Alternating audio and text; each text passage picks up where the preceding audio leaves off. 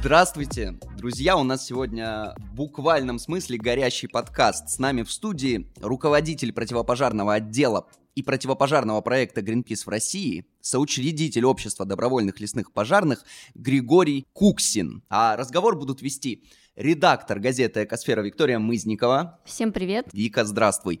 И ведущий Илья Кожухарь, ваш покорный слуга. Григорий, здравствуйте. Да, здравствуйте. Я наверняка назвал не все ваши регалии и э, почетные наименования, а вполне себе может быть и конкретное. Что-то еще нам стоит упомянуть, прежде чем начать разговор? Да я думаю, в процессе разговора, если что-то вспомним, э, ролей-то у нас у всех много. Что верно, то верно. Тогда давайте начнем, наверное, с повестки дня. Буквально сейчас у нас э, второй, третий день лета на дворе. И, наверное, все уже горит. Да, э, на самом деле сейчас начинается самая спокойная часть лета, то есть самая такая вот э, тяжелая работа у многих пожарных э, в стране уже позади, потому что пожароопасный сезон начинается как-то ни странно не летом. В этом году он начался с боем курантов, вот, вот реально в новогоднюю ночь. И в новогоднюю ночь у нас уже горел лес, э, сезон пожаров стал по факту круглогодичным, и это уже не первый год, у нас уже такая новогодняя традиция последние годы. Э, в новогоднюю ночь у нас загораются леса в Краснодарском крае, и, например, на юге Приморья, где не выпадает снег. Э, на юге Приморья это еще и при минусовых температурах, то есть тушить там довольно сложно, когда вода замерзает, снега нет, а от новогодних фейерверков, петард загорается трава и понеслось. Э, то же самое происходит в Краснодарском крае, там потеплее, а тушить от этого не намного легче. И по сути у нас пожары круглогодичные, если говорить о природных пожарах.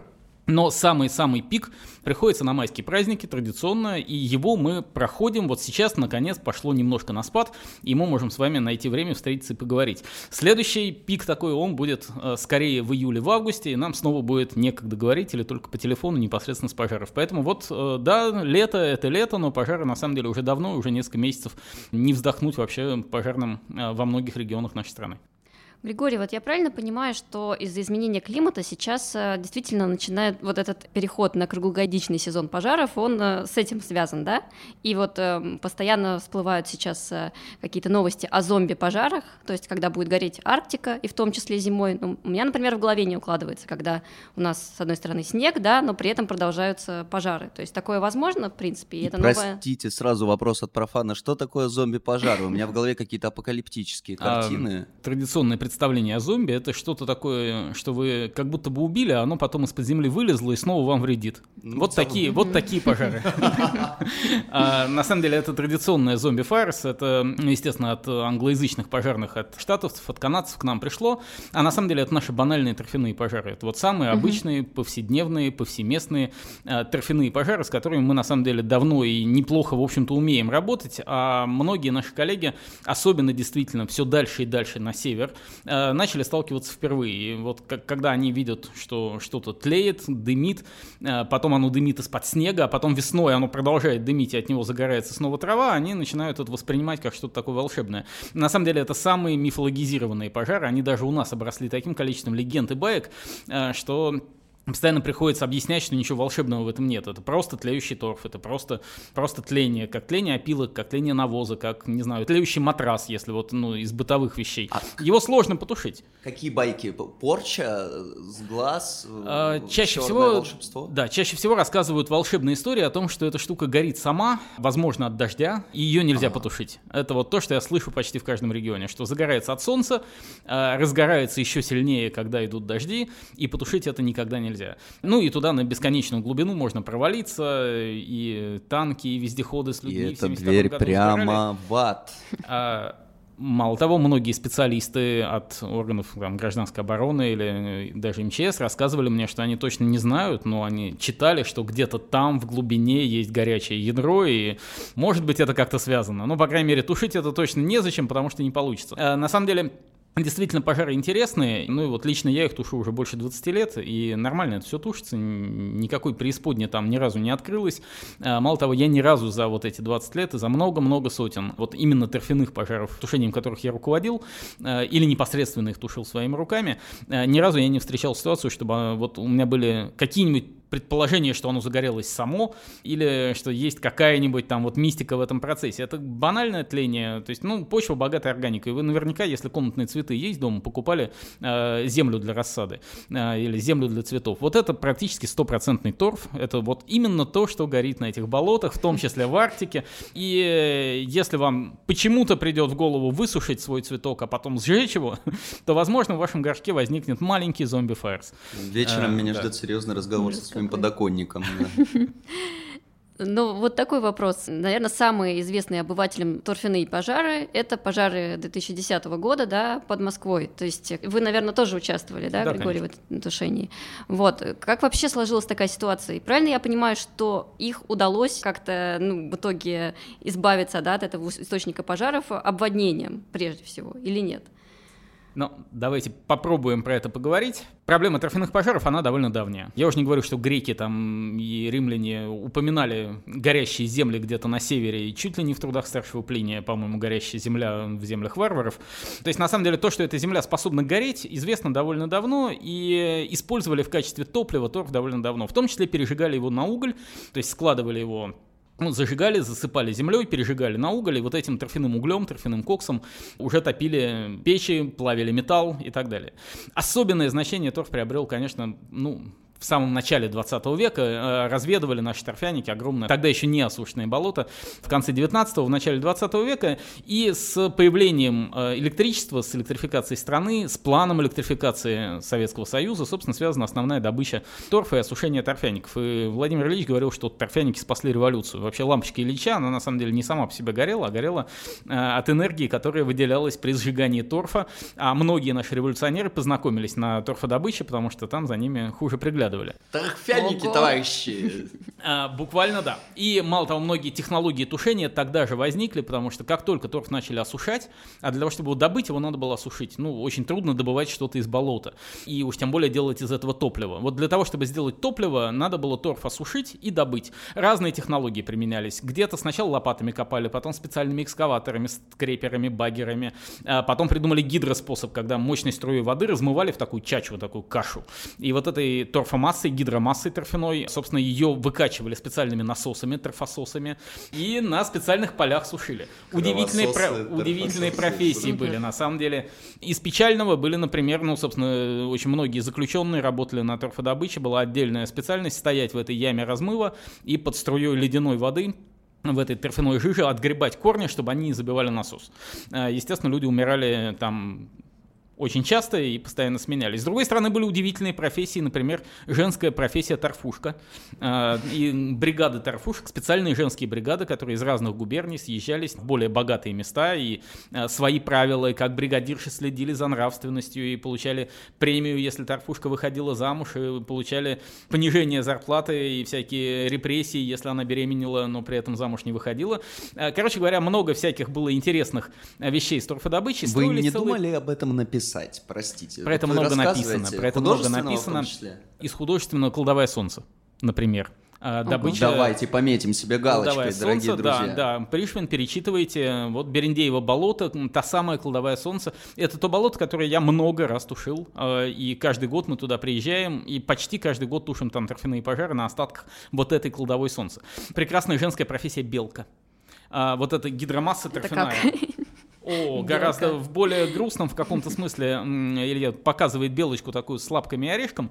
А, нет, скорее белка, которая в колесе. Огромное железное колесо с лопаточками, внутри которого ходит женщина-белка для того, чтобы лопаточками резать эту подсыхающую гидромассу на кирпичики. То Потом... живая мельница. Да, такая вот живая ездящая мельница, колесо и женщина-белка.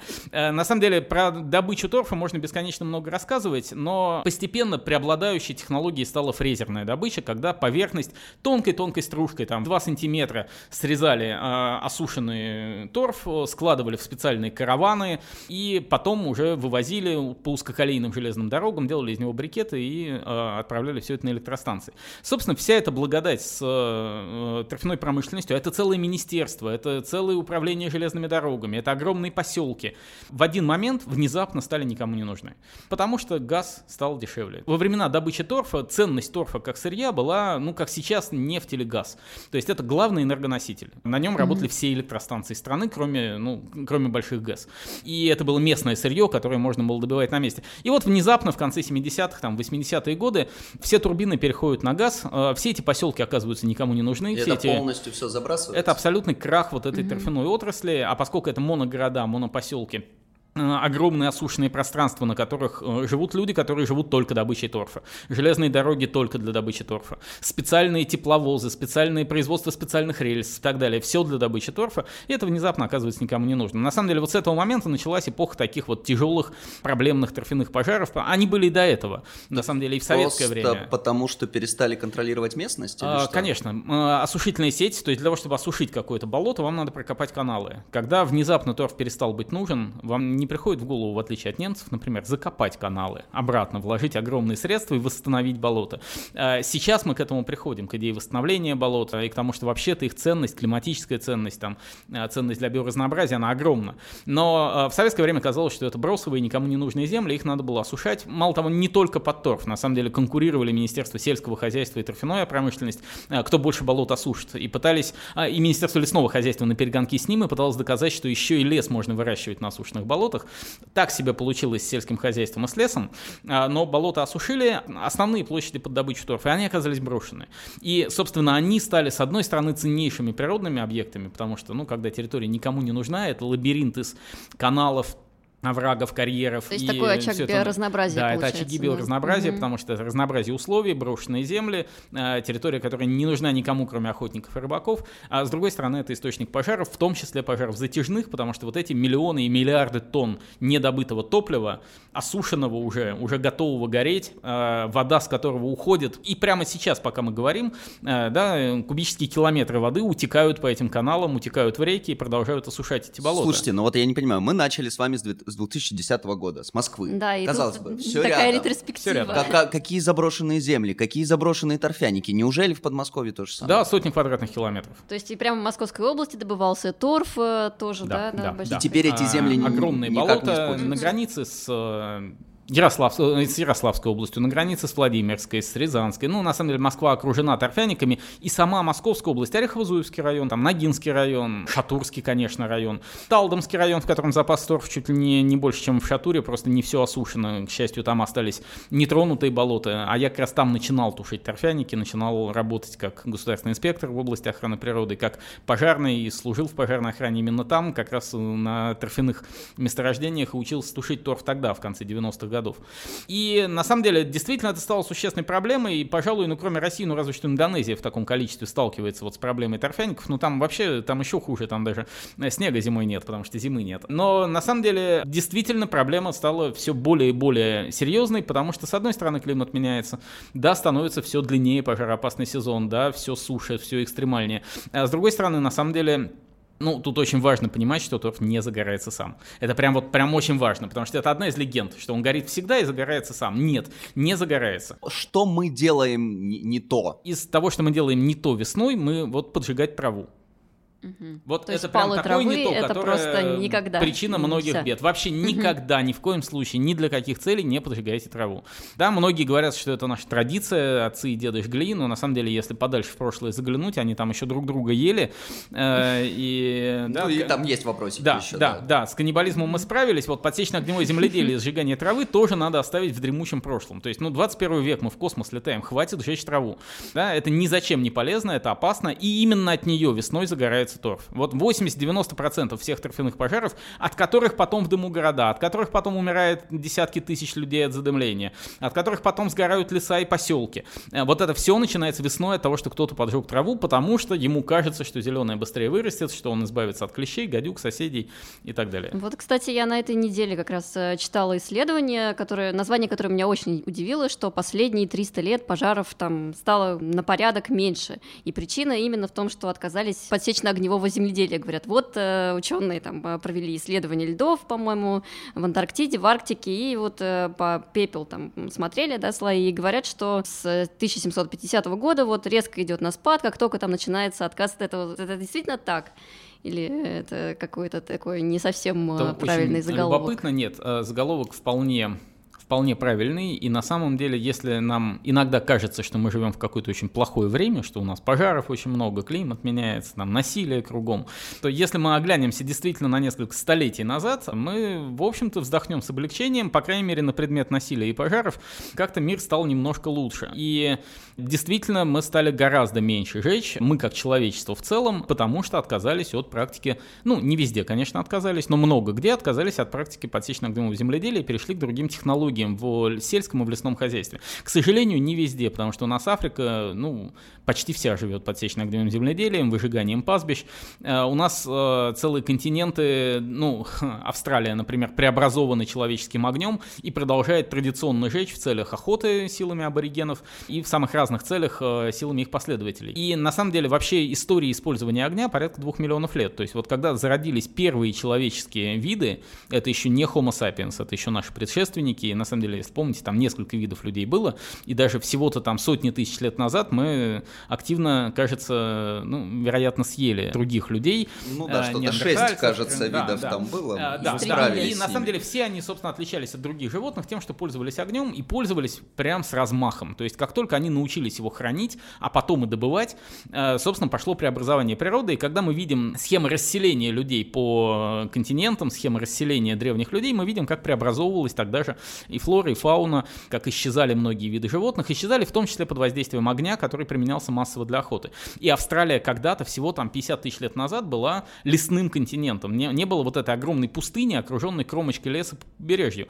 Это была совершенно лесная территория, в которой Со были... Своей уникальной мегалофауной. Да, да, да, да, да. В том числе хищные. И все это съели и сожгли. И продолжают жечь до сих пор. Поэтому, конечно, говорить о том, что вот там, да, это естественный процесс или нет, но это как вот человек, он дитя природы или нет, да, пусть дурное, но дитя. Но получается ведь, пусть дурное, но дитя, прекрасно. Получается, в конечном счете мы говорим с вами про осведомленность на протяжении просто огромного какого-то культурного промежутка. Чем выше осведомленность, тем в конечном счете э, мы живем в более безопасном мире, так получается? Э, во многом да, и мы все лучше понимаем, в каком мире мы живем, пока еще не в полной мере, но на самом деле, если тысячи лет назад э, да, охотник понимал, что ему надо жечь для того, чтобы загонять зверей в ловушку или чтобы отгонять хищников, и в общем этими категориями думал, он думал, что он живет в самой середине самого огромного леса, то сейчас мы хорошо понимаем, что мы на, в общем, не очень большом каменном шарике mm-hmm. летим в абсолютно безжизненном пространстве, ну, по крайней мере, которое нас окружает на обозримое какое-то да, расстояние, э, и на самом деле это довольно сложная и очень тонко устроенная штука. Это фактически такая, ну, что-то вроде космического корабля, да, единственная известная нам обитаемая космическая станция масштабом с планету, которую защищает от метеоритов тоненький слой атмосферы, который создан растительностью, который создан, собственно, да, вот той экосистемой, в которой мы живем. То есть можно сказать, что мы экипаж космической станции, которая летит неведомо куда. Э, больше надеяться, надеяться не на кого, и при этом среди нас находятся люди, которые на нашей космической станции жгут траву. Это саботаж. А, да. они думают, корабль. что они думают, что надо избавиться от мусора и поджигают его. Это, ну я не знаю, как, ну вот как на космической станции, если бы у нас экипаж МКС решил, а, что у них накопился мусор, и его дорого грузовиком на Землю отправлять, давайте сожжем. А, вот степень безумия ровно такая же. Это все равно, что, я не знаю, на своем чердаке избавиться от мусора путем сжигания. Да, вот накопился мусор, ну, как бы на антресолях, давайте сжигать. Или давайте обновим ковер, да, сжиганием. Ну, просто старый же. Ну, ну, на самом деле, логика людей, которые рассуждают в категории, да, давайте уберем мусор путем сжигания травы, или давайте обновим траву путем сжигания, это вот то же самое, но просто перенесите это, например, своего дома. Вот будьте как дома, и все сразу станет на свои места. То есть дома вы не бросаете окурок на ковер, потому что это, ну, как бы, ну, это же не мусор, это же просто окурок. Да, вы не поджигаете сжигаете траву, вы не пытаетесь обновить мебель путем сжигания старой, да, и не сжигаете мусорное ведро. А, вот ровно так же, если вести себя на природе, в том числе на торфяниках, торфяники перестанут гореть. Вот совершенно точно. Ну, супер, на самом деле такой экскурс получился в историю, вглубь веков. Григорий, ну давайте вернемся немножко вот более к нашему конкретному моменту. То есть вы этой весной участвовали, да, в тушении да. пожаров. Вот э, то, что меня поразило, это то, что происходило в Тюменской области, да, то есть э, все эти многократные официальные объявления там и чрезвычайной ситуации, то, что там целые деревни окружались э, огнем, и э, то, что федеральные трассы тоже преграждались. То есть насколько все это было плохо, потому что по вот, э, ощущениям из Москвы просто ужас просто. Каждый раз надо говорить о каком-то конкретном масштабе. Вот если в масштабах страны анализировать весну, то не так уж плохо. Прошли весну чуть лучше среднего многолетних значений, процентов на 20 лучше. Это значит, что мы на самом деле перестаем благодаря вам, на самом деле, потому что здесь журналисты делают больше, чем пожарные. Когда мы говорим об этой проблеме, люди начинают меньше жечь траву. И вот в результате именно информационной работы, а мы это измеряем, мы это измеряем опросами, э, всероссийскими опросами, там, по конкретным регионам выборкой. Вот там, где ведется активная информационная работа, там, где мы отучаем людей жечь траву, там, где мы приучаем их тушить после себя костер по простым правилам, полей перемешай, проверь. Вот три буквы П, легко запомнить. Там, где мы учим людей не выбрасывать окурки. Вот именно там снижается количество пожаров весенних. Про лето отдельно поговорим, лето это отдельная большая беда, но количество пожаров снижается, и в целом мы движемся в лучшую сторону, несмотря на все ужасы, которые звучат из Тюмени. При этом, если мы смотрим на отдельные регионы, то мы часто видим отдельные, очень неудачные эпизоды, как, например, Тюмень. Э, эпизод сложился из нескольких обстоятельств. Довольно, на самом деле, к сожалению, простая история, если ее анализировать. В Тюмени ничего не горит само, э, так же, как в любом другом регионе весной. Э, у нас вообще из природных причин, вот на той планете, на которой мы находимся, есть три естественных причины, не связанных с людьми. Ни с древними, ни с современными. Это вулканы, но они довольно здорово локализованы, в Тюмени нет вулканов. Это метеориты, которые иногда все-таки пробиваются через нашу атмосферу, несмотря на то, как мы сформировали ее нашей растительностью, а иногда долетают. Но это нечастая причина. Вот, да, в Тюмени не было известных громких падений метеоритов в этом году. А, третья причина — это грозы. А, с грозами мы ничего не можем пока сделать, а, в том числе сухие грозы, когда молния бьет в дерево или в растительность, и при этом дождя нет, либо дождя слишком мало, и все-таки горение продолжается после дождя.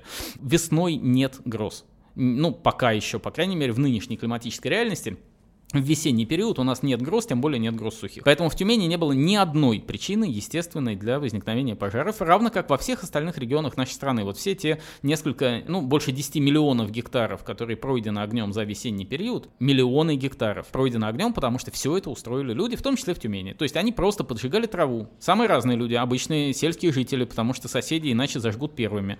А лучше мы зажжем, когда ветер на соседа, чем сосед, когда ветер на нас. А соседи зажгли, потому что э, лучше они избавятся от вредных насекомых, а полезные, надеемся, что выживут. То есть, да, ну вот, наверное, молитвы... Полезные же огнеупорные, да, как известно. Да, огнеупорные полезные насекомые. И, значит, по всем этим причинам одновременно люди зажигали траву, в том числе к ним добавились органы власти. Органы власти считают, что в лесном хозяйстве, если они первыми зажгут траву, то, возможно, топливо станет меньше, и когда местные жители попробуют сжечь траву, хоп, а сжечь уже нечего. Подождите, я не понимаю, это законодательно не запрещено, За- что ли? Запрещено всем, кроме лесников, э, которые могут в определенных условиях, по определенным правилам, на самом деле это не только российская практика, есть такая мера профилактики, профилактические выжигания. Она спорная. Но в некоторых местах, где не получается распахать, где не получается по-другому убрать топливо, иногда можно создать полосу, вот там две узеньких полосы вспахали, но чтобы все не перепахивать, между ними, например, скосили и сожгли стерню.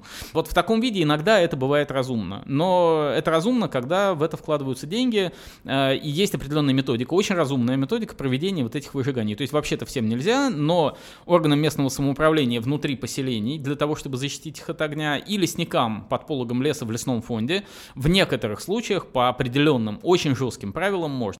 В Тюмени было так? В Тюмени в том числе проводились как будто бы профилактические выжигания, как будто бы контролируемые. Но, к сожалению, денег на эти мероприятия выделяют примерно по цене спичек. То есть э, денег выделяют так, чтобы на коробок спичек хватило. То есть, возможно, даже топливо уже из своих оплачивают. А в результате органы лесного хозяйства, это тоже не только тюменская проблема, это и Новосибирск, и Омск, и Томск, и повсеместно на, там, в Забайкалье, частенько в Бурятии. А лесники едут, этим машина с надписью «Лесная охрана», приезжают лесники. А им надо бы сюда пожарную машину машину поставить, распахать, дождаться безветренной погоды, 5 человек минимум группа, которая максимум 2 гектара в день, таким образом сожжет. План у них, например, 100 тысяч гектаров надо сжечь. 100 тысяч гектаров это весь бюджет лесной службы как бы не потянет, если только этим заниматься. Денег им дали на коробок спичек, а, а план стоит. Они приезжают и поджигают траву и уезжают. Они надеются, что вдруг само погаснет. Ну, например, они вовремя подожгут, пока на северных склонах снег лежит. Надеются, что это будет мера профилактики. Но им на самом деле все равно, им надо план выполнить. А местные жители смотрят на это и понимают, о, нам тут всем сказали, что траву-то жечь вообще нельзя, что страшно наказывают, это причина всех пожаров. Тут приезжает машина с надписью «Лесная охрана», оттуда выходит лесник, поджигает траву и уезжает. Что думают местные жители? Надо либо, помочь. либо нам надо помочь, э, если они такие добросовестные, да, и дай-ка мы поможем лесникам. Либо они думают, что тут все украдено до нас. Э, в смысле, лесники поджигают лес, чтобы, ну, продать его китайцам, если это вблизи с Китаем, продать его финнам, если это на северо-западе, продать его, не знаю, инопланетянам, если это в середине Красноярского края, и продавать некому. И на самом деле это обесценивает всю работу по профилактике, потому что когда люди видят, что органы власти сами безалаберно, безответственно просто бросили спичку и уехали, естественно, говорить о том, что всем остальным жечь нельзя, потому что там, да, ну, а у, каждого свои маленькие мотивы. Нам же каждый раз рассказывают, что а вот зеленая травка-то лучше вырастет. И действительно она чуть быстрее, чуть-чуть быстрее в некоторых условиях вырастет. Или там, а я буду здесь рыбу ловить. Ротанов, говорит местный житель. Я говорю, как, ты же в поле поджег. А это вы ничего, москвичи, не понимаете. У нас через две недели вода в реке поднимется, и вот тут будет разлив. И вот сюда на нерест рыба придет. А как мне сетку ставить, когда тут трава? А, да, и поэтому я сегодня сожгу траву, чтобы через две недели, ну, ну, например, вот такие причины. Маленькие экономические выгоды. Или встречаемся там с трактористом, который горящую покрышку за трактором таскает по полю. Ну, поджигает поле, причем механизированно. То есть он старую покрышку зажег, и на цепи ее таскает взад-вперед по полям. Мужик, а ты что делаешь? Какой-то сюр. Так, говорит, у меня а, волосы да, дымом это, это обычная причина такая, ну, довольно повсеместная, если весной ездить по регионам и внимательно смотреть по сторонам. Так, как говорит, а мне потом пахать-то намного легче будет, я солярки-то сэкономлю, я вот тут сейчас раз-раз проеду, подожгу, не так много потрачу, а потом-то, ну, в общем, литров 20 он сэкономит. Да, и вот эти 20 литров солярки при порыве ветра превращаются в сгоревшую деревню, например, в погибших людей, в погибших пожарных. В этом году погиб пожарный именно на траве. В этом году погибли и пострадали люди вот так же по невнимательности. Не всегда те, которые поджигали, иногда их соседи. Каждый сезон у нас начинается с какой-то трагедии. В прошлом году там дедушка поджег траву, чтобы участок почистить. Ветер поднялся, дедушка с граблями был, но дедушка с ведром, с лейкой, с граблями это не пожарный. Да, он попробовал потушить, а огонь на соседский сарай. Прибежал молодой мужик, сосед, 40 лет здоровый парень, ответственный, хотел дедушке помочь, ну, чтобы соседский дом не, или сарай не сгорел. А в сарае газовый баллон. Баллон взорвался, парень погиб. Да, вот дедушка не хотел убить молодого хорошего соседа. Но поджигая траву, любой человек должен быть готов стать убийцей. Вот поджигаешь траву, считай себя убийцей. Поджигаешь траву, считай себя человеком, который, возможно, поджег соседнюю деревню или убил пожарного. Ну и так далее. Вот это все происходило в Тюмени. Это первая причина. В Тюмени люди жгли траву. Все люди, и органы власти, и простые люди, все подряд на перегонки жгли траву. Вторая причина, да, изменение климата, да, необычная погода. Э, Ну, опять же, тут трудно сказать, что вот глобальные изменения климата обрушились на Тюмень. Просто в Тюмени было очень жарко и сухо необычно для этого времени. Э, Скорее всего, это следствие глобальных процессов. Ну, потому что вообще климат довольно глобальный, на него много чего влияет. Да, у нас был необычный такой с признаками блокирующего антициклон на юге Урала и на, в Западной Сибири. Э, То есть для этих мест необычная погода. 30 градусов это очень жарко. 32 градуса было в Тюмени. 32 градуса, ну, понимаете, да? Вот когда журналисты говорят, в Тюмени 32 градуса жара, и из-за этого вспыхнули пожары. Вот мы с вами температуру на входе в здание измеряем. Сегодня мне намерили ваши охранники, по-моему, 35,8 или там 36. Ну, ладно, под мышкой, допустим, 36. Но все равно, да, я пучок травы, простите, под мышку себе засуну вместо градусника, не загорится. Можно попробовать. Можно стоять на солнце на 32 градуса с пучком сухой травы и ждать, когда загорится. Не загорится. То есть для того, чтобы при 30-градусной жаре вспыхнула трава, люди должны были ее зажечь. Люди зажгли, погодные условия способствовали, а дальше вопрос, кто будет тушить. И вот дальше была отдельная история, конечно, с органами власти, которые боялись признать, что ситуация уже вышла из-под контроля, э, которые месяц тянули с введением режима ЧС, то есть месяц назад были все основания для введения режима ЧС. Месяц назад были условия для того, чтобы запросить помощь, но просить на помощь у нас не принято, тем более просить федералов. Потому что ведь э, конструкция такая, леса федеральные, ответственность за них передали субъектам, то есть регионам дали право и обязанность тушить федеральный лес. И на почетную обязанность тушить федеральный лес им дали федеральных денег. Это называется субвенции, вот этот механизм. И этих субвенций примерно в 10 раз меньше, чем требуется для того, чтобы потушить этот лес. Э, Но по молчаливому согласию губернаторов с федеральным центром, они, как бы, губернаторы делают вид, что работают и делают вид, что им хватает денег. И Чем ничего. это правильно? лучше, чем ничего. И на самом деле признать, что мы не справились, и позвать на помощь федеральную авиалесохрану, например, это как бы стыдно. А, Потому что, возможно, в следующий раз на помощь позовет уже какой-нибудь другой губернатор на твоем месте. И каждый раз мы делаем вид, что, ну, мы, в смысле, региональные власти делают вид, что э, у них все в порядке до последнего. При том, что сейчас пожары видны из космоса. Мы прекрасно видели, как это развивается. И Федеральная авиасохрана видела, как это развивается, и постоянно делала запросы. Тюменская область, вам там помощь не нужна? Там Федеральный резерв, может быть, парашютисты, десантники, летчики-наблюдатели.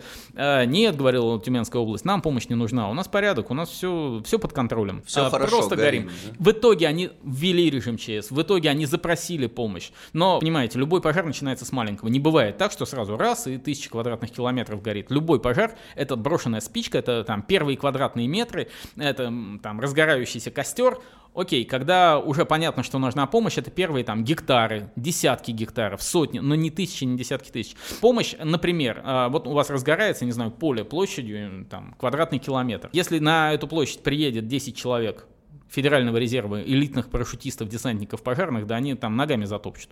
Группа парашютистов из трех-четырех человек, обученных э, высококлассных специалистов авиасохраны, а именно такие там работают, может справиться с начинающимся пожаром. Когда в регион прибывает 100 парашютистов, это огромная помощь. Но когда 100 парашютистов приезжает на сотни тысяч гектаров, это маленький кусочек одного пожара, где уже даже парашютисты не нужны, туда уже дорогу проложили, туда уже подъехать можно. Да, и они просто копают, как и все остальные. Элитная, дорогая, абсолютно ненужная помощь на этой стадии. Помощь надо вызывать вовремя, когда пожар маленький. Самый хороший пожар самый маленький. Самый лучший пожар которого вообще не произошло, когда соседа за руку остановили, чтобы он спичку не бросил. Но если речь идет о маленьких, да, локальных очагах, у нас, э, как известно, раньше была развитая лесная служба, но в 2000-х годах произошла реформа, да, и значительное количество лесников а, сократили. Вот это какую-то роль э, играет в том, что пожары не предупреждают на ранней стадии, да? Ну, то есть был бы лесник, может быть, он бы пришел там и сам действительно, как вы говорите, затоптал бы этот э, маленький очаг пожара. Или все-таки это косвенный хороший, фактор? Хороший вопрос. Нет, не косвенные. Лесники — это главные вообще участники тушения лесных пожаров, если говорить о лесных пожарах. Ни МЧС, ни пожарная охрана, а, ни даже добровольцы. Вот в настоящее время именно лесники, вернее, специализированные леспожарные организации, наземные, то есть да, пожарно-химические леспожарные станции, лесные пожарные — это прям отдельная профессия. Ее не надо путать с городскими пожарными, это тоже довольно важно. Да? Ну, по крайней мере, если вы не хотите, чтобы вот здесь на 17 этаже, не дай бог, случился пожар, его приехали лесники тушить. Не надо путать эти две службы. Вот э, городской пожарный в лесу также беспомощен, как лесник в небоскребе. Просто две разных профессии. Я просто имел удовольствие работать и там, и там, да, и служить в пожарной охране, МВД, МЧС, э, и работать в органах охраны природы. И, собственно, да, сейчас я в том числе преподаю в Институте э, повышения квалификации работников лесного хозяйства, и как раз лесников обучаю технике и тактике тушения. Это, правда, две разных профессии. Когда мы готовим лесных пожарных, когда мы готовим городских пожарных, их объединяет только то, что они с огнем работают. Э, но инструменты инструменты, тактика, средства защиты совершенно разные. Э, и да, у нас была очень сильная леспожарная служба, у нас вообще самая сильная в мире. Вообще в этом году 90 лет отмечает э, авиационная охрана лесов. Авиалесохрана э, 90 лет назад возникла в Советском Союзе. И первый парашютист пожарный был наш соотечественник Георгий Макеев, человек, которому вообще пришла в голову безумная по тому времени идея в 30-е годы с парашютом прыгнуть на горящий лес для того, чтобы побыстрее его потушить. Да, после Первой мировой войны первые самолеты, первые парашюты. И вот в 30-е годы Георгию Макееву приходит в голову идея, что надо доставлять лесных пожарных к месту пожаров на самолетах десантировать их с парашютами вблизи пожаров для того, чтобы быстрее, оперативнее советские леса э, были защищены. Идея казалась, идея казалась безумной, но, собственно, он совершил первые производственные прыжки, он разработал, он, вернее, помог разработать первые модели парашютов специально для этого, все оборудование. Вот а я на каждом пожаре практически пользуюсь ранцевым лесным огнетушителем, это такой мешок с водой и специальный ручной насос. А вот его придумал Георгий Макеев именно в этой конструкции, он не поменялся с тех пор почти совсем, а, и на самом деле очень многое было разработано тогда. И когда американские а, смог-джамперы, такие прыгуны в дым. Это абсолютно элита. Это вообще любимцы американской публики. То есть это самые уважаемые парни в Америке, которым там места в самолетах уступают, их багаж не взвешивают, потому что, ну, это, это люди, которые прыгают, прыгают на лесные пожары с парашютами когда они тренируются, они буквально на тренировках, их командир спрашивает во время отжиманий, э, в какой стране был первый парашютист пожарный, да, и они все хором говорят, from Russia, там откуда он, да, как его звали, и они все хором говорят, Георгий Макеев. Чувство а, неподдельной да, гордости за страну сейчас как-то возникло внутри. Только у нас с вами никто не знает Георгия Макеева, и мало кто знает о существовании вообще авиалесохраны как службы, и о том, что именно лесники лесные пожарные тушат лесные пожарные. Поэтому не забудьте их 7 июля поздравить с э, годовщиной с 90 лет десятилетием. Обязательно. Вообще в этом году, ну вот, я надеюсь, много внимания будет этой профессии уделяться. Уникальная профессия, летчик-наблюдатель, человек, который летит и управляет лесным пожаром с воздуха из кабины пилота, как второй пилот. А, он же высаживает парашютистов, да, уникальная профессия парашютист пожарный, или уж тем более инструктор а, группы, который высаживается со своей группой и тушит лесной пожар. Десантник пожарный, это человек, который по тросу спускается с вертолета. Но это на самом деле все лесные профессии. Ими да, владеют именно лесники, учатся в лесных вузах и так далее. Да много всего интересного можно рассказывать. К сожалению, да, по советской авиасохране по ней равнялся весь мир. Американцы копировали с нас, и их смолджамперы появились в ответ на наших парашютистов пожарных. Но в 90-е годы, 2000 год, ну, 2000 год — это ликвидация собственного Министерства лесного хозяйства.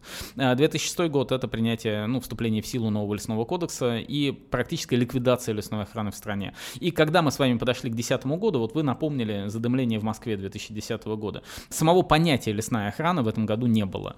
А в 2010 году просто забыли законодатели, да, вычеркнули из своих мыслей, из законодательства российского понятие лесная охрана. Просто вот, да, люди оказались за штатом, они не знали, как называется их организация, будут ли им платить зарплату. Э, большинство профессионалов разошлись, разбежались, а зарплаты были настолько смешными, что, ну, просто это, да, их можно было бы считать волонтерами. То есть мы а, можем Собственно, сказать, что пожар 2010 да. года был вызван вполне себе конкретными причинами? Или такой прямой да. связи Это совершенно, совершенно прямая связь. Угу. Мало того, в 2010 году, я прекрасно его помню, потому что я к этому времени уже ну, обладал очень большим пожарным опытом. И, к сожалению, э, в 2010 году нам не удалось предотвратить катастрофу. Хотя в 2010 году, для меня 2010 год начался с того, что мы устроили экспедицию от Каспия до Балтики. От берега Каспийского моря до берега Балтийского моря мы ехали и каждый день тушили пожар. Это была самая длинная весна в моей жизни. И в каждом регионе мы давали пресс-конференции встречались с людьми, тормошили власти, говорили, слушайте, это, ну, год будет чудовищный, да, давайте быстрее готовиться, давайте подтягивать добровольцев. Это был не июль 2010 года, это был март 2010 года, а, когда было понятно, что мы сгорим, если будет плохая погода, потому что полный развал лесной охраны, кризис в пожарной охране и массовая традиция поджогов травы. Апрель-май 2010 года. Никто вообще еще не говорил и не думал о пожарах. Мы уже знали о том, что от травы загорелись торфяники в Подмосковье. От поджогов травы загорелись торфяники в Подмосковье. Тот же самый Родовицкий мох. Те же самые, ну, собственно, все те места, где потом сгорели деревни, где потом погибли люди, где потом погибли профессиональные пожарные. Эти пожары начались в апреле. К майским праздникам мы прекрасно знали о том, что у нас массово горит торф в Подмосковье. В июне, когда еще никакого задымления в Москве не было, мы прекрасно знали о том, что у нас разгораются крупные торфяные пожары в Подмосковье. В Подмосковье в широком смысле, то есть на самом деле не только в Московской области, конечно. Ведь дым в Москву приходил и из Тверской области, и из Ярославской, и из Владимирской, и из Рязанской, и из, ну, по всему кругу, при любом направлении ветра. Э, десятый год — это история полностью рукотворная, история сначала, как мы подожгли траву, потом, как мы делали вид, что ничего не происходит. Органы власти тогда говорили, это не торф, торф не может гореть весной, торф не может гореть в начале лета. Торф будет гореть в конце лета, и с этим ничего нельзя будет сделать. Э, это была такая парадигма, да, на это нельзя реагировать, и нельзя это признавать, нельзя вслух говорить торфяной пожар и так далее. Вот это привело к тому, что когда встал блокирующий следующий антициклон, да, была экстремальная погода, была экстремальная жара, но к этому времени все уже горело. И к этому времени уже кончилась вода. Для того, чтобы потушить квадратный метр торфа, вот возвращаясь к технологии, на самом деле ничего сложного нет. Вот если вы вдруг зачем-то зажжете цветочный горшок, э, не делайте этого, да, но разве что в порядке эксперимента. Заранее. Да, но если вы зажжете цветочный горшок вдруг на, на плите в металлической кастрюле. Еще э, более вряд ли. Ну еще ладно. более вряд ли. А, почувствуете, кстати, очень характерный запах торфа, который многие сравнивают с элитными сортами виски. Я не э, понимаю, почему вы меня уговариваете, правда, а, Потому что если провести такой эксперимент, вам понадобится примерно такой же объем воды, и тщательное перемешивание. Если комочек горящего торфа вы бросите плавать в кастрюлю с водой, он будет плавать и дымить. Если вы макнете в воду, он всплывет и через какое-то время все-таки будет дымить. Потому что единственный способ его потушить это тщательно растереть его с водой. На самом деле это ничего волшебного в этом нет. Он просто ну, довольно много содержит в себе смолы. Это остатки болотных растений не перегнивших, там битумные смолы. Когда смола вскипает, когда она горит, да, она начинает испаряться, при контакте с водой или с холодным воздухом она опять конденсируется. Получается пленочка гидрофобная, пленочка смолы на поверхности горящего тлеющего комочка. Ну, это как, не знаю, смолистый матрас. Ну, что-то такое вот можно представить, да? Для пожарного полить водой, не поможет, надо его вскрыть и перемешать тщательно струей воды. Комочек тлеющего, любого тлеющего материала, тщательно перемешать с водой. Э, если мы говорим о цветочном горшке с торфом, вам понадобится еще стакан воды, чтобы его потушить. Вот, да, все просто. На квадратный метр горящего торфа, ну, если если он на метр в глубину, например, горит, вам понадобится тонна воды. Ну, метр на метр на метр. Кубический метр, Кубический метр. да. Примерно так. Тонна воды на квадратный метр. Это уже много. В пожарной машине содержится примерно 2,5 тонны воды. Ну, В так, самолете усредненно. тон 30, да, наверное? А самолет, как мы с вами уже выяснили, вот из пульверизатора побрызгали на горящий цветочный горшок, не помогло. То есть, да, он даже плавает и горит. То есть сброс из самолетов вообще бессмысленны. Если говорить о торфяных Про пожарах, торфяные пожары, э, если даже говорим, опасны, да. потому что они валят деревья, потому что у деревьев подгорают корни, и когда мы работаем в лесу, это скорее налет вражеской авиации, то есть когда без предупреждения кто-то сбрасывает нам на голову воду. Это, это опасно, это роняет деревья, у которых подгорели корни. Но тонна воды на квадратный метр, это значит, пожарной машины хватит на 2,5 квадратных метра. То есть, если разгорается костер на торфе, то нам хватит пожарной машины, если тщательно тушить и перемешивать. То есть, не просто полить, а лопатой перемешать. И еще желательно специальным градусником тыкнуть и проверить температуру. Слушайте, тогда как вы это делаете? Да, как- как, Именно так, как вообще? именно так. Сколько А, машин вы Помните, привозите? а, сколько квадратных метров, простите, в гектаре? да? Вот когда всего-навсего один гектар, это даже не новость. Да, один гектар горящего торфяника. Гектар это всего-навсего 100 на 100 метров. Это 10 тысяч квадратных метров. Это 10 тысяч тонн воды. То есть ну, 5 тысяч подъехавших машин. Да, как вы понимаете, такого уже ни один регион себе позволить не может. Ну, разве что Москва. Э, ну, в Москве, к счастью, нет таких площадей торфа, но это было бы безумием тушить это подвозной водой. Поэтому такие площади уже почти не подлежат тушению. То есть, когда речь идет о многих горящих гектарах торфа, речь идет о том, что либо нам надо перенаправить сюда реку и утопить все это, а, либо местной воды вообще может не хватить. И десятый год, собственно, он кончился тем, что была призвана армия, войска, трубопроводы э, быстросборные, э, которые теоретически для, по-моему, для танковых атак, чтобы топливо перекачивать на большие расстояния. Ну, неважно. Короче говоря, воду качали из Оки, из Москвы-реки э, на многие там десятки километров. И это бессмысленно, потому что, да, воды требуется слишком много, а местной воды уже нет. Помните, болото осушили, каналы, мы с этого начинали. Ну да, Э, да. вода утекла. Поэтому единственный хороший вариант, как тушить торф, это тушить на той стадии, пока очаг маленький. Вот, сейчас А я- весной, вся наша работа, собственно, да, всю весну я катался на торфянике в том числе. Каждую весну я катаюсь на торфянике, я отлично знаю почти все болота в Центральной России, э, в том числе Колдовую Солнце, Берендеево болото, и на самом деле многие-многие болота и Московской области, всех соседних областей. Мы смотрим, где горела трава, где нам не получилось убедить людей не поджечь траву. Смотрим по космическим снимкам. Термоточки, космические снимки высокого и среднего разрешения. О, на каком-то болоте горела трава. И я звоню местным пожарным. Я говорю, здравствуйте, у вас там трава на болоте горела, у вас там торф загорелся? Если они говорят, да, у нас там торф загорелся, и мы его тушим, я говорю, ладно, будет нужна помощь, звоните, удачи вам. И не еду. Ну, если не просят. А вот если мне говорят, «М, у нас трава на болоте, нет, не горела. Я говорю, да я точно вижу по снимкам, что горело. «М, Нет, не горело. И а торф, нет, точно не загорелся. Вот тогда я еду туда.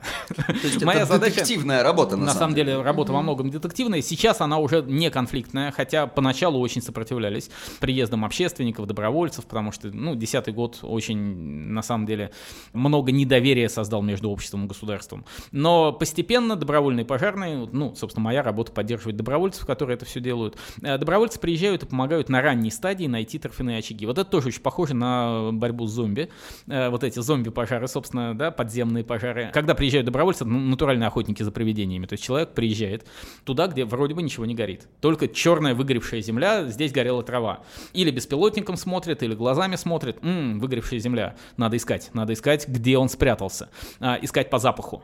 И люди идут, прочесывая местность, труднопроходимую местность, со змеями, клещами, на болоте, э, идут так, чтобы видеть ботинки соседа. Если ты видишь ботинок соседа, ты не пропустишь на земле ничего между нами. А, идут со специальными кольями, ну, на самом деле, щупами, термометрами, это такие острые металлические палки. Это уже э, охота того, не чтобы- на зомби, а на вампиров, мне а, кажется. Возможно, да. Мало того, осиновые колья нам помогают, я про это чуть позже скажу. А, И как только мы находим маленький очажок тления, это маленькая ямка, вот буквально там, не знаю, размером с кепку, э, с стакан.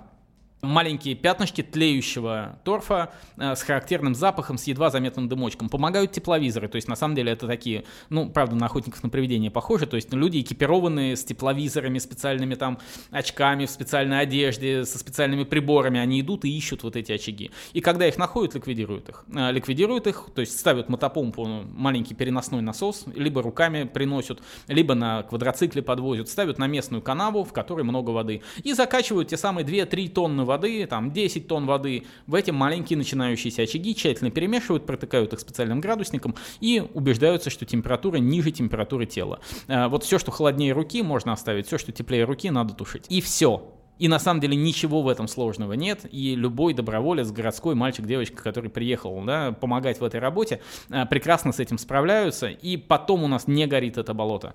Это очень просто. И вот этим занимаются сейчас пожарные, лесники, э, в лесном фонде лесники, на остальных территориях пожарные. Им помогают добровольцы. И вот это спасает Москву, уже много лет спасает Москву от задымления торфяных пожаров. Но я правильно понимаю, что ведь еще ведется просто обводнение торфяников, да, то есть отдельно работы, и они да. тоже вроде как предупреждение работают. Это еще лучше, потому mm-hmm. что невозможно зажечь то, что залито водой, и вот все легенды о том, что торфяные пожары, вот эти зомби-пожары возникают под снегом или под водой или в вечной мерзлоте, это не более чем легенды. Возникают они потому, что горела трава на поверхности или горел лес на поверхности, то есть от, от горения. Чтобы торф зажечь, нужна температура градусов 200. То есть никакое солнышко такую температуру не создаст. В уникальных случаях это может быть сфокусированные солнечные лучи, но для этого надо положить там бутылку с водой, э, желательно круглой формы. Вот одна, создает, один да, из производителей минеральной воды выпустил к чемпионату мира по футболу бутылки в форме э, футбольного Шарика, мяча. Да, да. И мяча. тут же снял их с производства, угу. потому что они как раз цветочные горшки на подоконниках зажигали. И сами подоконники пластмассовые зажигали. Идеальная линза. Это была такая вот э, технологическая Слушайте, глупость. Мог подумать, да. Э, поэтому да, иногда бутылки с водой могут сфокусировать лучи, но это случай на миллион, а все остальное это поджоги травы, это оставленные костры. И чтобы этого не случилось, болото должно быть болотом. Невозможно зажечь мокрое настоящее болото, там скорее утонуть можно, чем сгореть. Для того, чтобы болото было болотом, а, его надо обводнять обратно, то есть надо заткнуть эти мелиоративные каналы и поднять уровень воды. Звучит просто, на самом деле это совсем не просто, а, потому что ведь с тех пор построили дороги, построили поселки, а, очень много воды утекло с тех пор в прямом и переносном смысле, и не всегда это получается. Но кстати, немцы лучше всех пока продвинулись в этом, они свои торфяники прекрасно обводнили, обводняют, и вот нас как раз учили немецкие специалисты, которые специально приезжали и занимались нашими белорусскими болотами а, и учили нас технологиям обводнения. И своих добровольцев, пожарных мы обучаем в том числе канальной гидравлике, а, гидрологии, болотоведению, для того, чтобы они умели удержать воду на случай пожара. То есть, когда мы приезжаем, мы иногда сверхточными геодезическими приборами меряем поверхность, смотрим, что-то измеряем, говорим, вот здесь нужно нужна плотина, строим ее, и у нас набирается вода, которую хватает всем пожарным, которые тушат вместе с нами. Но идеально, когда мы строим плотину и все топим. Вот тут, на самом деле, главные помощники — это бобры. Бобры, конечно, главные пожарные Подмосковья. А если говорить об обводнении, это существа, которые вообще тысячелетиями преобразовывали ландшафты, и древние бобры Правда, они были не огромными, а очень маленькими. Протобобры. Протобобры, а, да, да, палеокастеры. Это были маленькие такие бобрики, которые на самом деле преобразовали ну, огромную территорию, перенаправив русло рек и вообще сформировав нынешний э, рельеф во многих местах. На самом деле бобры наши действительно очень серьезные помощники. Э, мало того, мы даже ведем эксперименты по вербовке бобров. Э, мы пытаемся разработать технологию приманивания бобров в нужное место, чтобы они строили плотины не где попало и вредили дачникам, а строили их в тех местах, где нам надо обводить поднять болото. Пока не очень продвинулись мы в этом. Но пробуем их подкармливать, подманивать, изучаем, в каких местах они строят плотины, где у них молодые бобры, которые будут расселяться, им нужны будут новые территории. На самом деле это правда любопытно. А, собственно, если зомби-пожары, да, это вот такое уже устойчивое название для торфяных пожаров, а любимая еда бобров — это осина. И в том месте, где из земли торчат заточенные осиновые колышки, это как раз то место, где бобры сгрызли осину, а, и остаются такие заточенные осиновые пеньки. Это то место, где не могут выжить зомби-пожары примеры. Я прям вижу этот заголовок, да, нового блокбастера «Бобры против зомби» совершенно. Бобры с осиновыми кольями против зомби-пожаров. Сразу вопрос короткий по поводу кино. Вот вышел фильм «Пожар» впервые за много лет, насколько я знаю. «Огонь», да, простите, «Огонь», совершенно верно. С Константином Хабенским главной роль. Вы смотрели? Смотрел. Что скажете? А, по поводу... Я не беру сейчас художественное содержание. Вот по поводу пропаганды, используем это слово, профилактики, информирования. Что вы думаете? Непростой вопрос, потому что очень неоднозначное впечатление. Фильмов о лесных пожарных очень мало. И это плохо. То есть об этой профессии почти не знают. Э, пожалуй, из ну, относительно недавно вышедших фильмов э, есть американская картина «Дело храбрых». Она художественная, не знаю, попадалась, нет? Нет. Посмотрите. Не, не посмотрите, можете посмотреть, в каком-то смысле сравнить. Но она почти документальная, потому что это была история, когда 20 американских лесных пожарных погибли при защите городка Ярнер-Хилл.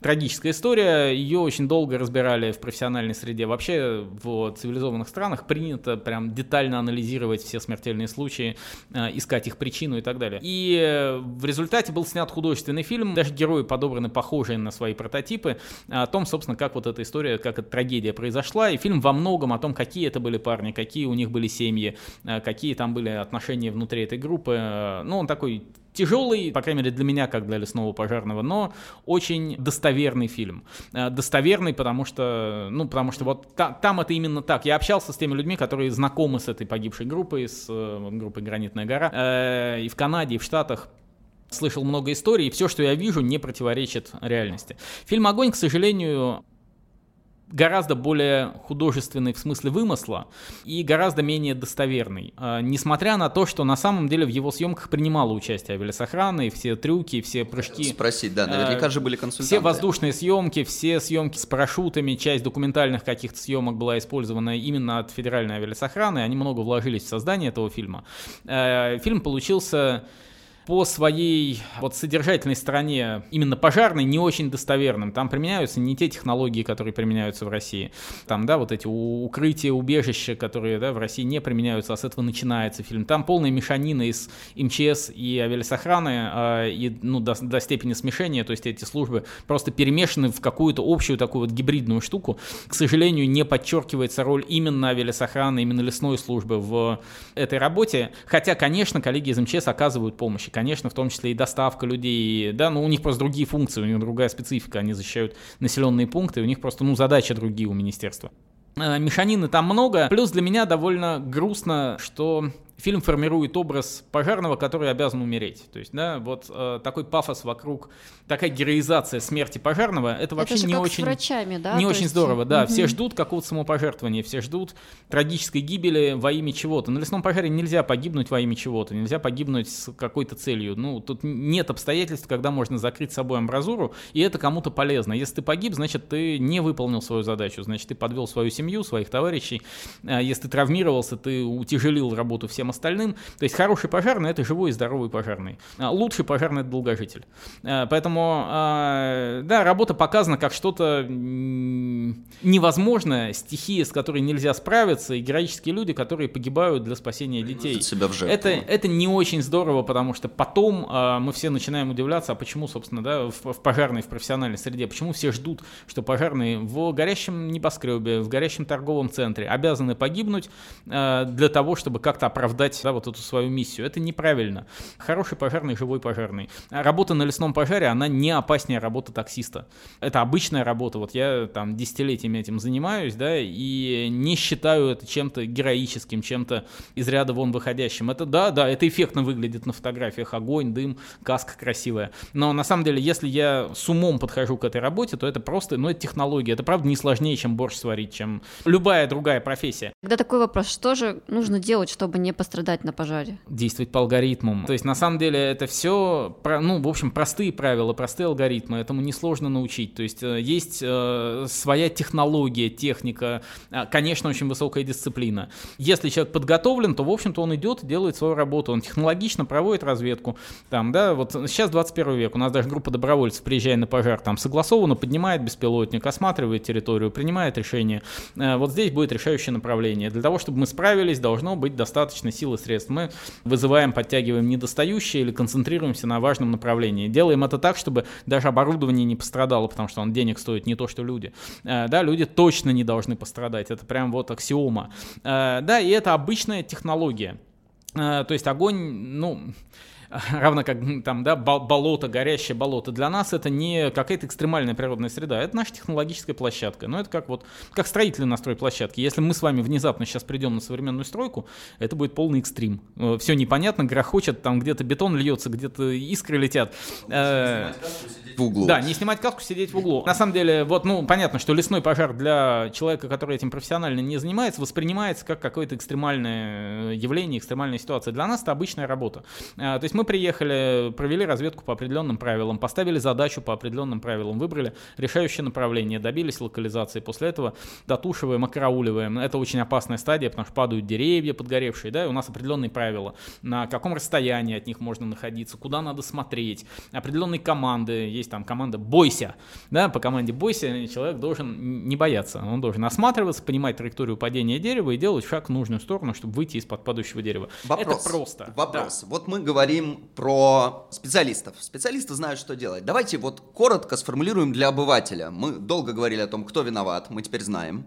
Что делать мне, обывателю? Я понимаю, что это будут наверняка банальные вещи, но вот кроме не поджигать траву, что я могу? Я верю, что от нас очень многое зависит. И поскольку в весенний период 100% пожаров возникает по вине людей, в летний период, да, добавятся грозы, но 9 из 10 пожаров возникают по вине людей. Это значит, что мы с вами на людей, то есть на нас самих, на наших близких, можем повлиять. А, то есть, на самом деле, ключик к решению проблемы, да, совершенно точно в ответе на ваш вопрос, а что можно сделать конкретному человеку. Значит, конкретному человеку в первую очередь надо быть как дома. Вот пошел в лес, будь как дома. Так, дома не, не, не бросаешь окурок дома на ковер, да, э, я надеюсь, не засыпаешь с окурком в руке. Не вот то же самое. А, да, то же самое в лесу лесу. А, лес, лес наш дом. А, на самом деле, правда, очень просто. Вот, да, не бросать окурок, Дома выключаем газовую плиту после того, как нам чайник больше там вскипел и не нужен, да, не оставляем гореть ее вечно. Вот то же самое с своим костром. Да, костер не нужен, потуши. Если по правилам нельзя в лесу разводить костер, особый противопожарный режим, не разводи костер в лесу. То есть посмотрел перед походом в лес, можно или нельзя. Если нельзя, то не надо этого делать. Если просят воздержаться по условиям погоды от похода в лес, ну воздержись от похода в лес. Это лучше, чем сгореть в этом лесу или чем сгореть потом целый поселок. Жить без шашлыков, а, да? Ну, шашлык можно сделать другими способами, да, в положенных, там, предназначенных для этого местах или по определенным правилам на своем участке. Не бросать окурки, тушить за собой костры, если уж их развели. Значит, потушить костер просто. Полей, перемешай, проверь. Проверь, это важно. То есть не просто полил водой, а полил, палочкой перемешал и рукой не постеснялся проверить. Если что-то горячее, полей туда воды еще. Если все холодное, остатками воды помой себе руки. Все, полей, перемешай, проверь. Значит, самое главное, ни в коем случае, никогда, ни по каким обстоятельствам и причинам не поджигай траву. Поджег траву, считай себя убийцей. Поджег траву, считай себя виновником лесного пожара, потому что да, ты с граблями и лейкой, да, ты уверен, что ты остановишь, но на самом деле всегда находятся условия, при которых кто-то не справился. Возможно, ты сам справишься, но на тебя смотрят соседи, дети, родственники, если все поджигают траву, кто-то не справится, одного неудачника достаточно, чтобы спалить целую деревню. Э, да, даже не одну. Вот э, Хакасия в 2015 году все жгли траву. Э, вокруг кладбищ, вокруг своих населенных пунктов. Все думали, что каждый из них справится. Кто-то не справился. Подул ураганный ветер 40 метров в секунду. Сгорело больше 30 населенных пунктов. Погибло несколько десятков человек. Вся республика оказалась охвачена огнем. Все, вот, ну, целая республика отстраивалась. Районные центры сгорели. Э, потому что подул внезапно ветер. Климат меняется, ветер непредсказуемый, не надо поджигать траву, никогда, ни при каких обстоятельствах. Это база. Не станьте причиной пожара. Если вы увидели пожар, очень важно что-нибудь сделать. Что может сделать любой человек в 21 веке? Любой человек в 21 веке может сообщить о том, что он увидел пожар. А если вдруг вы в абсолютно дикой местности, у вас нет телефона, да, ну, это вообще уже даже почти сложно представить. Э, на посту у ДПС остановитесь и сообщите. Э, но если у вас есть сотовый телефон, то наберите простой номер 112 112. Можно без сим-карты. Это бесплатно. Это не, не сложно, не больно.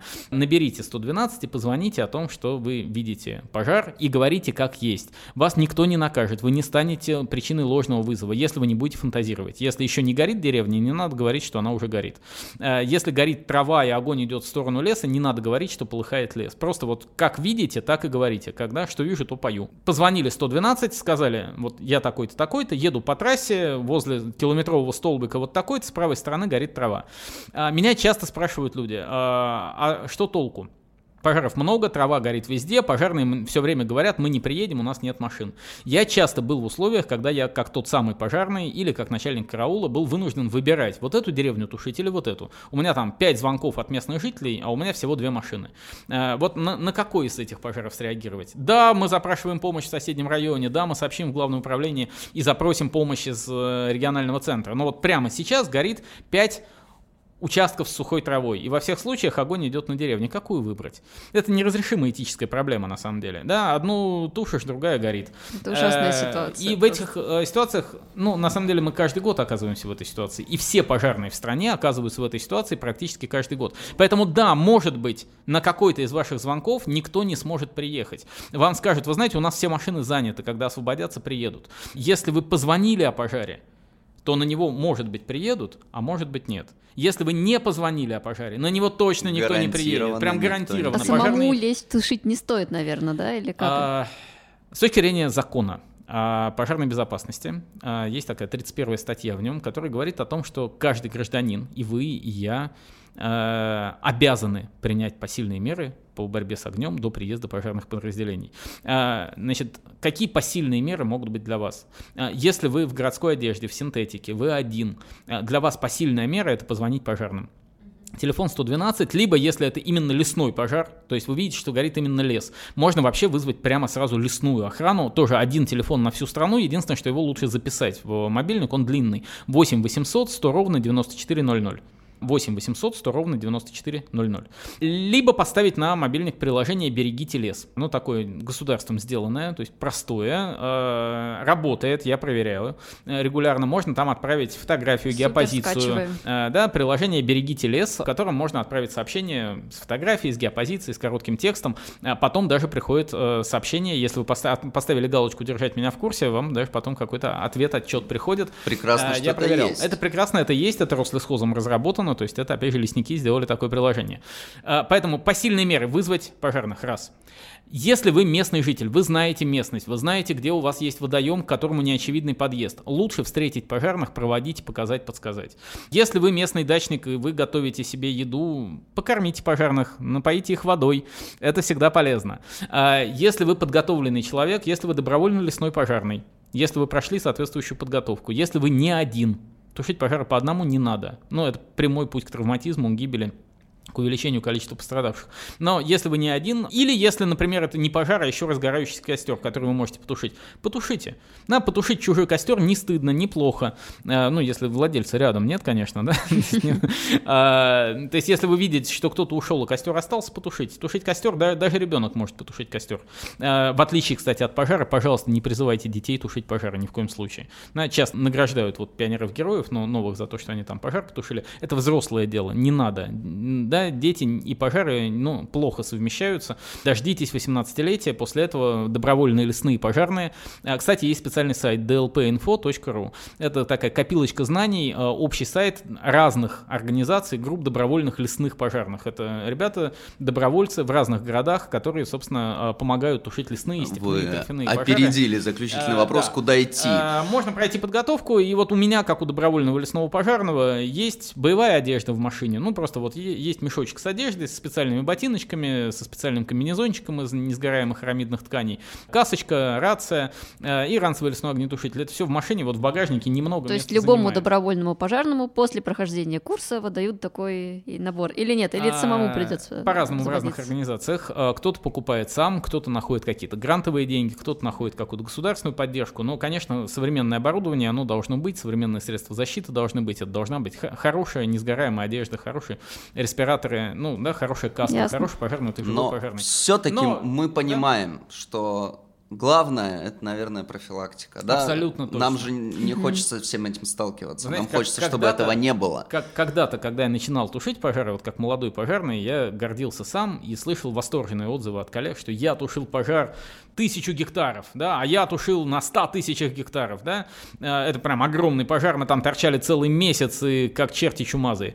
На самом деле, чем старше становишься в пожарном смысле, тем меньше ценишь большие пожары, потому что любой большой пожар начался с маленького, если ты тушил 100 тысяч гектаров где-нибудь в Якутии, это значит, значит 100 тысяч гектаров сгорело, сгорело 100 тысяч гектаров, да. А когда я остановился, увидел горящую обочину 2 квадратных метра, я вышел и ботиночком затоптал 2 квадратных метра или бутылочкой питьевой воды воды побрызгал э, и поехал дальше. Я спас больше, чем пожарный, который тушил 100 тысяч гектаров, потому что все, что я вижу вокруг себя, это то, что удалось спасти, то, что удалось защитить. Там, где да, ничего не горит, там, где птички поют, там зайчики э, рождаются, бегают, э, это все в траве, вот, да, в сухой траве. И это то, происходит. что может делать не только профессиональный пожарный, И это может сделать абсолютно любой человек. Вы проехали, позвонили 112, да, вот вы не меньший поступок совершили, чем пожарные, которые приедут тушить.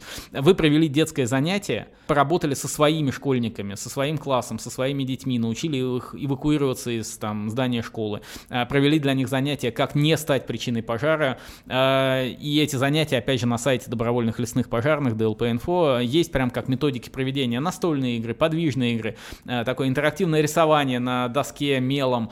Если вы провели это занятие, вы, возможно, спасли намного больше, чем все известные вам пожарные, потому что кто-нибудь из этих детей не поджег траву, кто-нибудь из этих детей не погиб во время пожара. И это точно доступно абсолютно любому человеку помочь может любой. Вот чтобы стать добровольцем, чтобы менять ситуацию с пожарами, надо просто включаться. Ни одна страна в мире не поменяла ситуацию с пожарами без вовлечения общества. Да, не надо думать, что это только задача государства и вот этих, значит, парней по вызову в красных машинах. И вообще Нет, бесполезно это... ждать, что кто-то что-то да, сделает это за нас. Мы дело, должны делать сами. Мне кажется, да. это очень важный вывод. И, и на этой профилактической ноте да. мы заканчиваем наш сегодняшний разговор. Спасибо огромное. Григорий, Спасибо, Григорий Куксин сегодня был с нами, руководитель противопожарного отдела и противопожарного проекта Greenpeace в России, соучредитель Общества добровольных лесных пожарных. Потрясающий разговор получился. Мы пролетели просто а, от истории к настоящему. Спасибо вам за него, Григорий.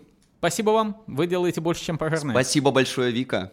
Тебе спасибо, Илья, за то, что ты был таким замечательным хозяином этого подкаста. С вами был подкаст «Голос Мицелия». Слушайте наш голос, мы говорим о полезном.